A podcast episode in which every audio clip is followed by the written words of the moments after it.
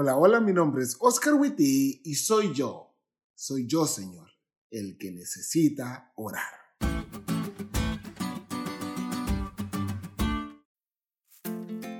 Hace unos años atrás fui a un lugar muy lejos de donde vos vivís a orar por una hermana. Y recuerdo que llegué junto con la persona que me llevó, la saludamos, leímos un pasaje de la Biblia y le dije que estábamos allí para orar por ella. Oramos y me llamó mucho la atención lo que ella me dijo al terminar la oración. Qué oración tan bonita, pastor. Debería ir a orar por mi hermana también, ¿eh? Vive aquí cerca. Yo le dije que sí, que con gusto iba. Pero algo en su tono de voz me hizo preguntarle, ¿y usted ya fue a orar con ella, hermana? No, me contestó rápidamente. Yo tengo un par de años que no le hablo. Claramente la que necesitaba orar era ella Orar para que Dios le ayudara a perdonar. Orar para que Dios la utilizara en sus oraciones, tanto como, según ella, Dios me estaba utilizando a mí. Y orar con su hermana, para que Dios la uniera de nuevo. Saliendo de esa casa recordé ese corito tan bonito que dice,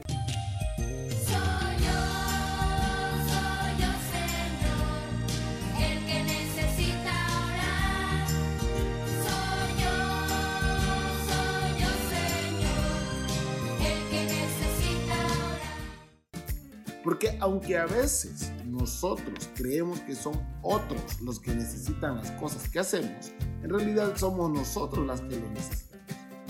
No le hacemos un favor a nadie cuando oramos por nuestros hermanos o hermanas. Estamos fomentando una mejor relación con Dios. No le hacemos ningún favor a los líderes de la iglesia cuando tenemos alguna participación.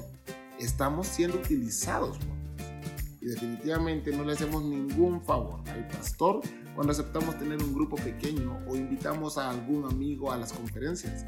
Estamos disfrutando de una relación salvífica con Dios. Al leer la historia de Jonás y darme cuenta que el que más necesitaba ese viaje misionero era Jonás, me pongo a ver todas las cosas que Dios me ha mandado hacer, porque el que lo necesita soy yo.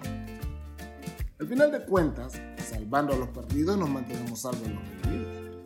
Como a Jonás, Dios anhela que encontremos el verdadero descanso que llega solo al tener una relación salvífica con Él y al realizar la voluntad de Dios. Esta voluntad incluye acercarse a los demás y señalarles la fe y la esperanza que nosotros tenemos.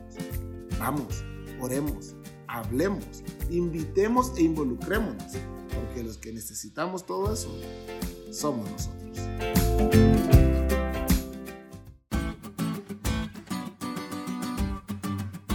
¿Te diste cuenta lo cool que estuvo la lección? No te olvides de estudiarla y compartir este podcast con todos tus amigos. Es todo por hoy. Mañana tendremos otra oportunidad de estudiar juntos.